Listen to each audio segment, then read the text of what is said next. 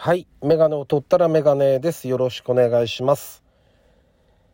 えーと、なんだか久しぶりになってしまいました。はい。まあ、大体ね、あの子供たちが夏休みの期間とかっていうのはこんな感じにはなっちゃうんですけどね。で、外で撮るにも、まあ、なかなかね、車の中も暑くて 撮れないんで、まあ今ちょっと日陰のところに来てエンジン切って、あの急遽収録してるんですけど、えっと、まず、うんとね、一ついいことがあったんですよ。とても。僕にとって。で、その話をしたいんですが、えーっと、僕が200回の配信、第200回の配信をした時に、あのーまあ、ラジオトーク番組の、まあ、一家っていう番組のお話をしたと思うんです。で、その時に何を話したかっていうと、えーっと、まず、男女ペアの番組。で、えー、サーコさんっていう女性がいて、えー、ブラピさんっていう男性がいる。で、僕はその番組が好きで、まあ、よく聞いていたわけです。お便りも出したりもしました。で、そういう番組だったんですが、突如配信が止まり、で、なんだかわからないまま、あのーまあ、当時、ツイッターをやってるのを公表したのかな確か。してた、してたばっかだったと思うんですけど、その辺からタグっていったところ、その男性の方、ブラピさんが、えー倒れたということが分かったんですよね。もう半年ぐらい前ですか？で、えーそこから、まあ、ノートっていう、あれは、ブログになるんですよね。僕アカウントだけ作って何も書いてないんですけど、まあ、そこで、こう、あまあ、ブラピさんの闘病を知るわけです。で、その辺の話から始まって、で、何がその嬉しかった話かっていうと、昨日、えーツイキャスで昨日の夜に、ブラピさんが、昨日退院しましたっていう配信をしました。で、それについてちょっとお話ししようかなと思ってます。はい。えーっと、どうしようかな。じゃあ一旦ちょっと仕切り直しましょうか。えーっと、第230回ですね。ラジオにメガネ始めたいと思います。よろしくお願いします。はい。でですね、えっと、今日まあ緊急配信みたいな形にこうなってるんですけど、なので急遽今、外で今歯医者さん行ってね、ちょっとあの、麻酔効いてるんで、ただでさえなんか喋りが怪しいのに、また余計怪しくなっちゃって申し訳ないんですけど、あのーまあ、昨日それでブラピさんのその、うんと、配信を聞いたんです。で、まあ、一応ご本人から近況の報告と、えーっと、あと、まあ、企画みたいな感じで、あの、みんなちょっと上がってきて一言、退院おめでとうぜひ言ってくださいみたいな。まあ僕もちょっと上がらせてもらって、すごくね、楽しくて、あの、あなんて言うんだろうな、久々ツイキャスあんまりやってなかったんですけど、以前はね、こう僕結構やってたんですけど、やらなくなってラジオトークの方にこう力を入れるようになって離れてて、またちょっと違った雰囲気で良かったですね。なんかそのブラピさんがツイキャスの人間関係ってまたちょっと違うんですよね、やっぱりね。ラジオトークと。その辺のこともちょっと分かったし、で、まあ、今からね、じゃあ200回も、僕の200回目の配信を聞いてもらえれば、大体その時の状況が分かると思うんですけど、それをまた今から聞いてもらうのも申し訳ないんで、まあ、ご本人の許可も得られたので、簡単にお話しすると、まああの、脳の、脳の中で出血をして、体の半分が麻痺している状態になっていると。で、えっと、それに関してね、僕がその昨日の配信で驚いたのは、あのま、あ何せ話が面白くて、すごく明るくて面白い、楽しい方なので、うーん、こう、テンポよく楽しく話すんだけど、内容的にはかなり結構ヘビーな話で、で、要は何でもなかった日常が突然、うんと、日常、当たり前だった日常が突如、その瞬間から日常でなくなる怖さみたいなものを、すごくあの、リアルに知ら知らせてくれましたよね。で、あの、彼が何、何がすごいかっていうと、そのね、パニックになってないんですよ。実際はわかんない。でも本人は冷静だったってやっぱおっしゃってましたけど、僕が聞いていて、あの、その自分がおかしいと思って体の力が抜けた。抜けるところから救急に連絡するところとか、あのー、連絡して鍵が例えば、えー、開けても、鍵を開けてもらえないと入れない。でも自分の体が動かない。で、体半分の力が入らなくなると、どういう、体にどういう変調が起きるかっていうことまで。要は筋肉、筋肉、腹筋にすら力が入らないことになるらしいんです。僕はね、そこまで考えたことがなくて、で、身近にちょっと、あの、そういう経験をしてる人があんまいないもんですから、わからなかったんですけど、その、半分完全に力が抜けてしまうと、体の筋肉の全てが緩んで、えー、っと、そ、まあ、僕らは想像できないようなことが起きてるんですよね、だからね。あの、肩の、例えば、アダッキューの話もしてましたし、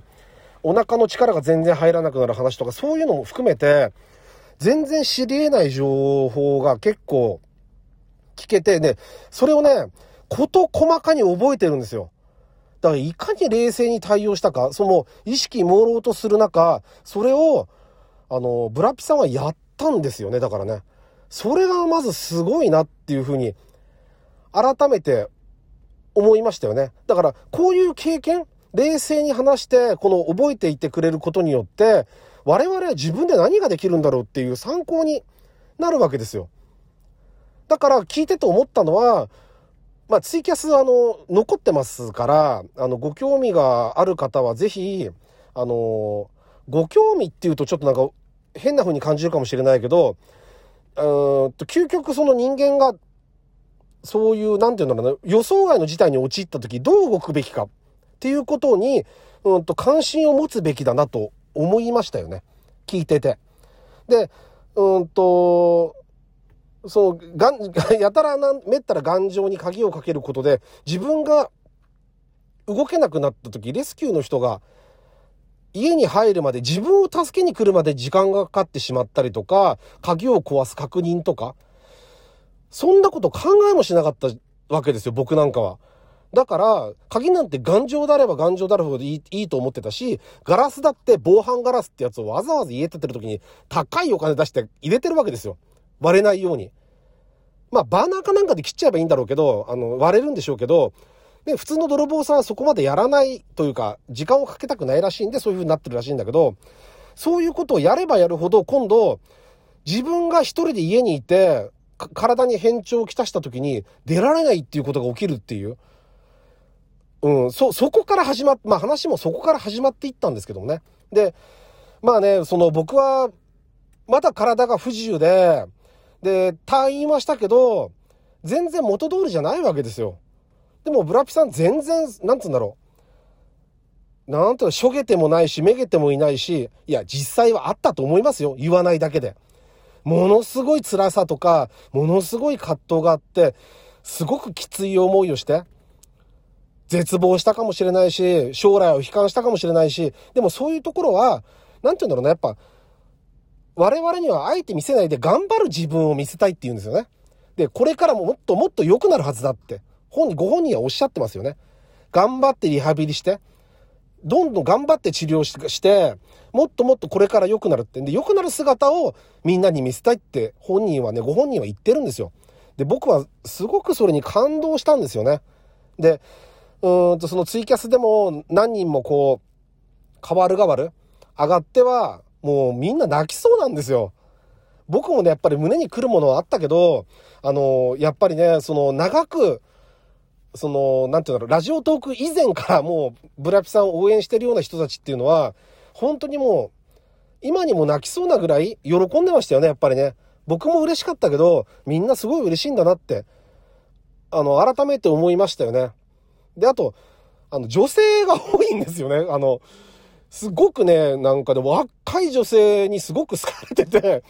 ちょっとなんか、なんつうんだろう。あの、嫉妬とかじゃないですけど、あ、なんか、なんか、ブラピさんは僕側の方の人間じゃないんだなって思いましたよね。なんか、あ、向こう側の人なんだな。まあ、だから、よく1軍、2軍、3軍とかって言いますけど、あの 学校のクラスのカーストじゃないですけど、僕は3軍側の人間なんですけど、ブラピさんは3軍ではなかったですね。っていうのをすごく思いました。ただみんなで変わる変わる。で、ね、例の、その、まあ、番組、大切な番組があるわけで、あの、サーコさんもね、あの、上がってきてくれて、二人で久しぶりだったみたいですけど、お話ししてて、なんかね、あの、まあ一家の番組が帰ってきたみたいで、嬉しかったですね。なんかもう、ちょっとそっちもまた感動しましたよね。元気だったこと、元気だったって、実際は体はきついと思うけど、辛いと思うけど、車椅子だったり、杖だったり、そんなお話もされてましたけど、でも、ああやってまた、ね、サーコさんと話をするところを配信してもらえただけでも、あの、ものすごく僕にとっては、その、有意義な時間をもらったし、で、ご本人にも僕はお願いしましたけど、そのラジオトークのみんなも待ってますからねって。だから、とにかくラジオトークに、あの、無理はすることないですけどね。無理はすることないけれど、できると思ったなら、あの、ぜひ二人でまたね、やってもらいたいなっていうふうに思ってますよね。あの番組が帰ってくるまでは僕は続けてようってずっと思ってて、で、なんとかこう続けてこれたんですよね。ちょっと何、何回かやっぱり思うところはあったんですけど、ラジオトークもだいぶ変わりましたからね、少しずつだけど。だからそういうのもあったけど、でも、あのー、安心して戻ってこれ、来てもらいたいなって、少なくとも僕はいるし、待ってるし、みんなも、み、あのー、待ってるんだっていうこと、あの、まあ、伝えられたと思ってるし、伝わってると思う、思ってるし。だから期待して、あのー、みんな待っててもらいたいなと思いますよね。僕もそのつもりで待ってます。はい。で、これを機に、まあ、僕の配信が どの程度影響あるんだかわかんないですけど、これを機にその、まあ一家を知っていただいた方も、ぜひ聞いてもらいたいと思ってるし、あの、復活した番組を楽しみにしたいなと思ってます。はい。えー、っと、頑張ってくださいというよりは応援してますかな。はい。とても有意義な時間でした。まあ、いっか楽しみにしてます。はい。というわけでメガネを取ったらメガネでした。